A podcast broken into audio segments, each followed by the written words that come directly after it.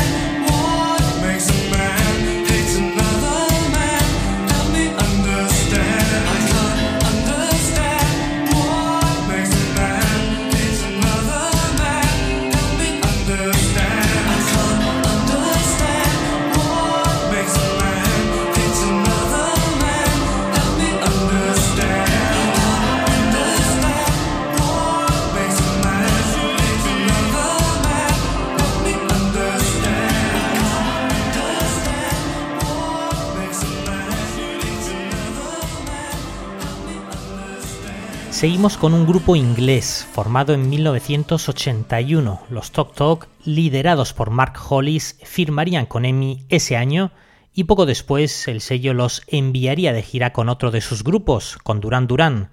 Ambas bandas tenían una fuerte presencia del sonido del sintetizador estilo New Wave, aunque los primeros se acercaban más a esos aires de los New Romantics. Mark Hollis, el líder de los Talk Talk, haría la promoción requerida, pero no la disfrutó. Las entrevistas, pues para ellos eran claramente una obligación y bueno, pues no se, no se sentían a gusto. Musicalmente estaba claro que eso pues no iba, bueno, no, no, iban a dejarse influir por el gusto popular o la presión de la compañía discográfica.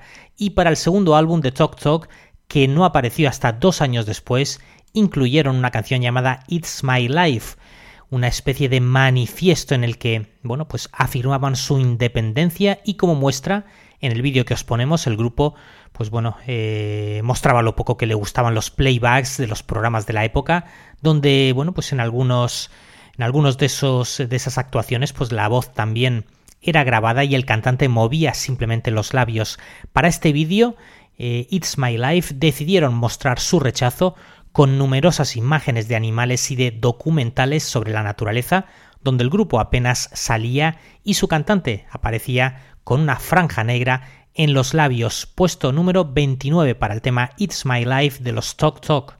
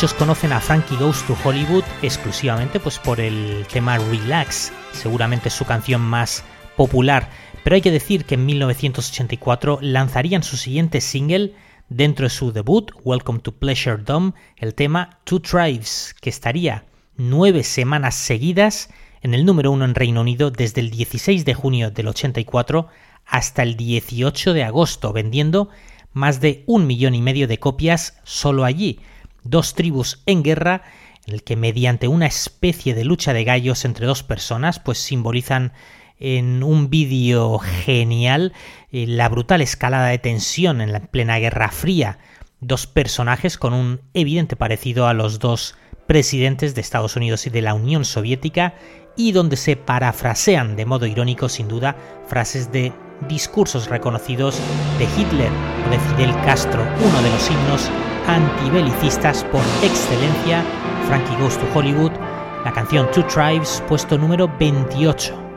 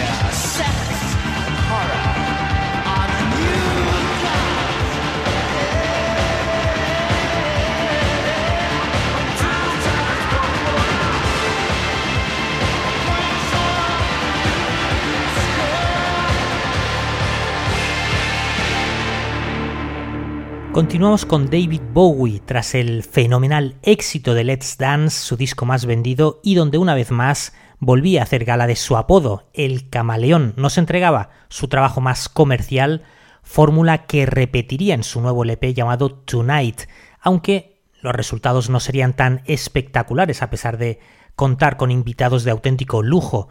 Tina Turner y su gran amigo Iggy Pop de quien graba tres versiones suyas, colaborando en otras dos canciones más en un disco de apenas nueve temas. Y es que la amistad de estos dos grandes genios de la música se remontaba ya a los años 70, no solo con las colaboraciones en The Idiot o Last for Life, sino también en la época de los Stooges.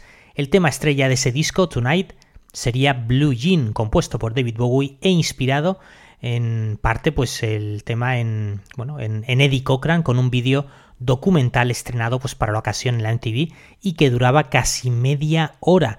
Nosotros os ponemos, como es lógico, el vídeo, la versión editada. Blue Jean, David Bowie, puesto 27.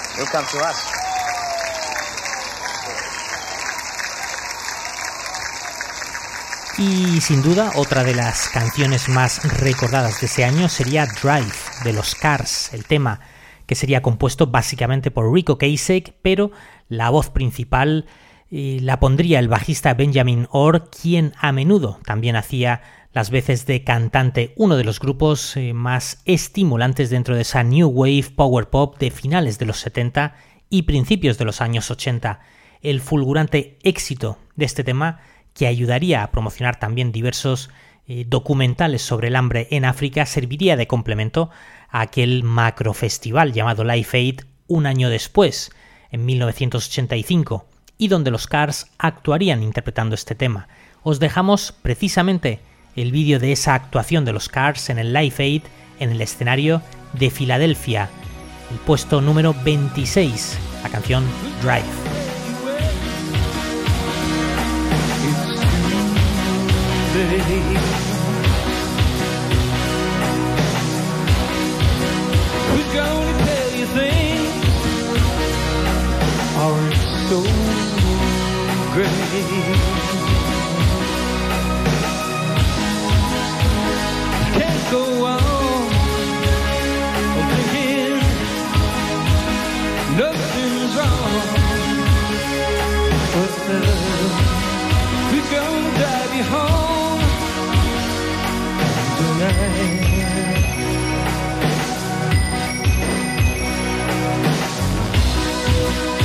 Gonna pick you up when you fall? Who's gonna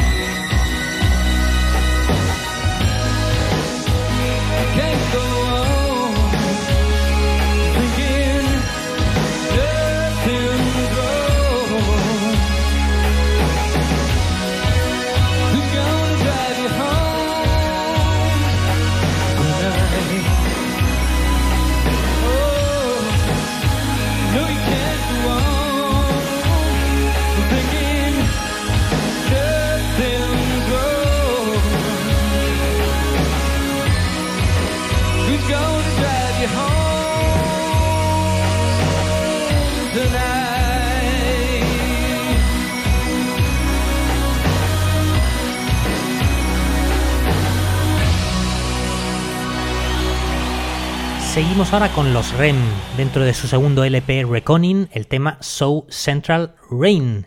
REM, hay que decir que en esa época eran los teloneros del grupo Human League y en una de las fechas en el Palace Theatre de Los Ángeles, el 11 de junio del año 83, se enteraron de unas lluvias tremendas que provocaron enormes inundaciones en la región centro-sur de Georgia, de donde precisamente es el grupo, de Athens.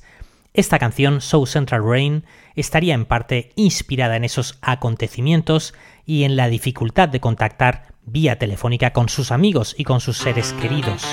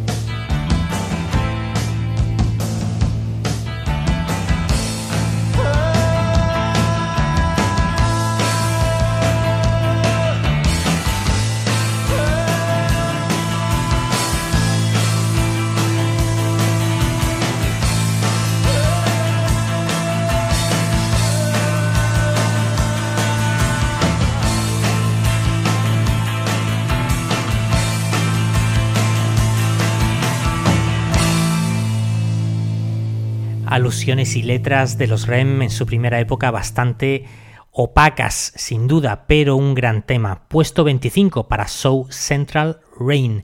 Y seguimos un puesto por encima con el canadiense Leonard Cohen. Ese año publicaba su LP Various Position que contenía una de sus canciones más recordadas, Aleluya, posiblemente gracias a algunas de las maravillosas versiones que se han hecho a posteriori, caso de Rufus Wainwright y sobre todo la de Jeff Buckley, a pesar de las eh, connotaciones religiosas o bíblicas que tiene casi todo el tema, ciertas eh, referencias a la Virgen María o a Dalila, Leonard Cohen comentaría después que se trataba de una reafirmación en su fe en la vida, no exclusivamente desde un punto de vista espiritual, sino desde el punto de vista emocional, puesto 24 para ese tema de Leonard Cohen.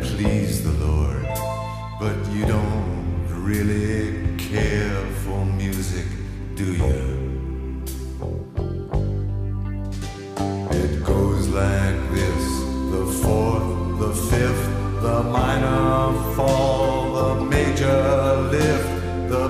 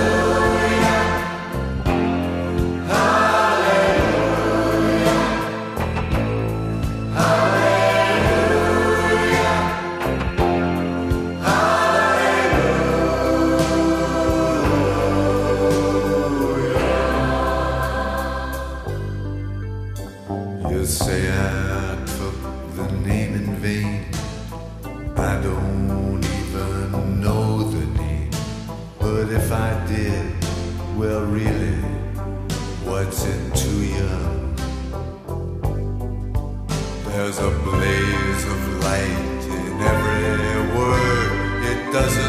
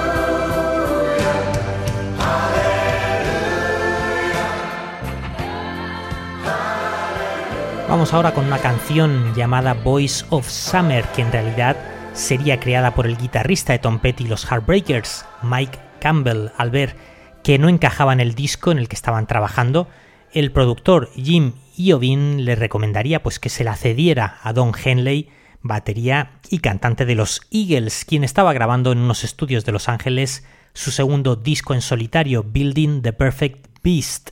El hecho es que, bueno, pues como el nuevo trabajo de Tom Petty se retrasaba bastante, Mike Campbell tendría tiempo también de involucrarse en este trabajo de Don Henley junto a su colega de los Heartbreakers, el teclista Ben Tench. El éxito del disco de Don Henley sería enorme, incluso el single y el vídeo, que ganaría el premio al mejor vídeo del año en la gala de los premios de la MTV. The Voice of Summer trata eh, esta canción pues sobre mirar hacia atrás en una relación pasada y querer a tu ex de regreso, querer volver a lo que tenías antes. El primer verso describe cómo el protagonista se queda atrás, pero se aferra a la esperanza mientras esta, pues poco a poco se va desvaneciendo conforme avanza la canción. Por cierto, con una curiosa alusión a un Cadillac de 30.000 dólares con una pegatina de los Grateful Dead. Escuchamos el tema de Don Henley, The Voice of Summer, puesto 23.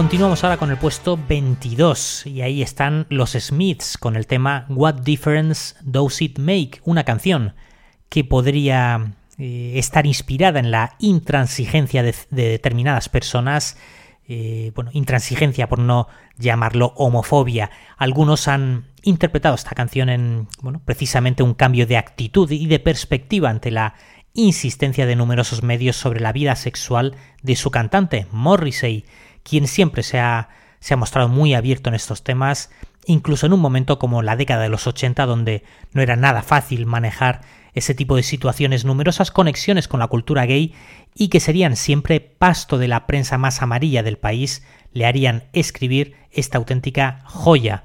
What Difference Does It Make? Los Smiths, puesto número 22.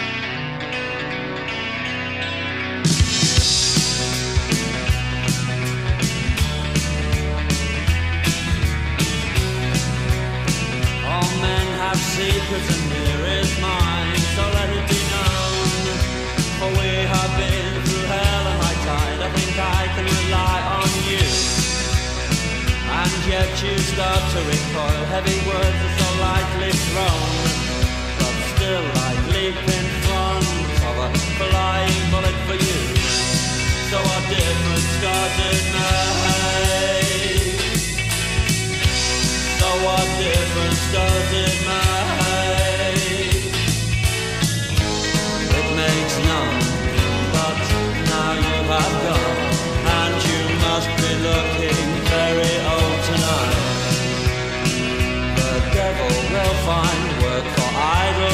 to do. I stole and I lied, and why? Because you asked me to. But now you make me feel so ashamed because I've only got two hands. But I'm still fond of you. Oh, so what difference does it make?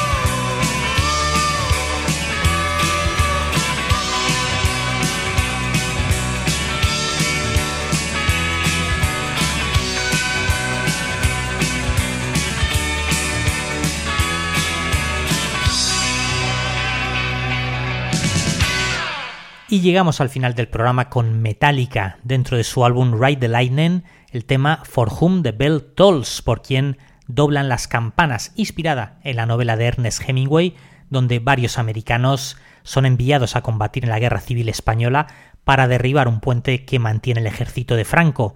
Metallica adaptarían la letra y utilizarían el sonido grabado de unas campanas eh, que también había funcionado a alguien como ACDC cuatro años antes. Eh, bueno, aunque estos últimos ACDC lo harían con una campana real de una tonelada en Hells Bells. Aquí el sonido sería pues más procesado. Papel muy importante también para el bajista del grupo, Cliff Barton, y ese sonido tan distorsionado del bajo. Cliff Barton, Cliff Barton, perdón, un, un músico que fallecería dos eh, años después en un terrible accidente de autobús en una gira que hacía eh, Metallica por Suecia. Os ponemos el vídeo de la actuación del grupo el 31 de agosto del año 85 en Oakland, California. Y con ellos, con Metallica, nos despedimos por hoy, dándos las gracias y deseándos lo mejor, por supuesto. Se despide Jesús Jiménez en la gran travesía. Chao. Everyone, hi Cliff, how you doing?